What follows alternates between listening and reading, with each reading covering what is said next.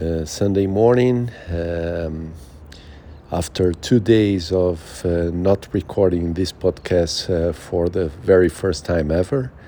So um, I had a very busy agenda the last week and in the past days. So uh, Friday afternoon in Mexico, I started to prepare to go to the airport to fly back to Brazil. I flew Friday evening and arrived yesterday morning.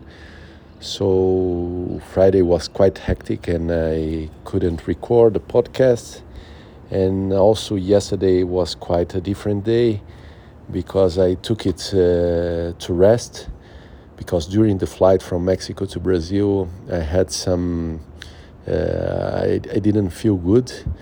Uh, I fainted uh, for some seconds uh, during the flight and uh, not not feeling okay, but at the end everything was okay. Uh, but when I came back, I took the day to really to rest. I think there was accumulated tiredness and everything.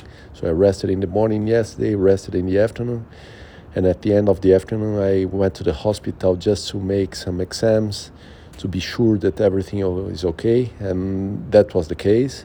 So in the evening yesterday I came back home. Uh, knowing that the exams showed that I am okay. I think it's just a matter of rest, uh, which I did again uh, tonight.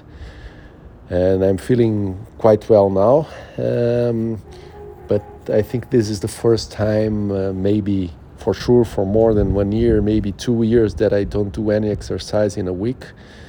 Uh, even not yesterday, Saturday, and I'm not going for the tennis game today.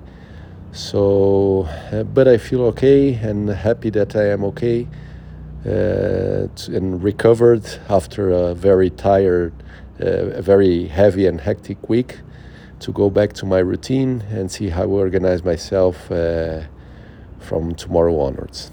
That's it.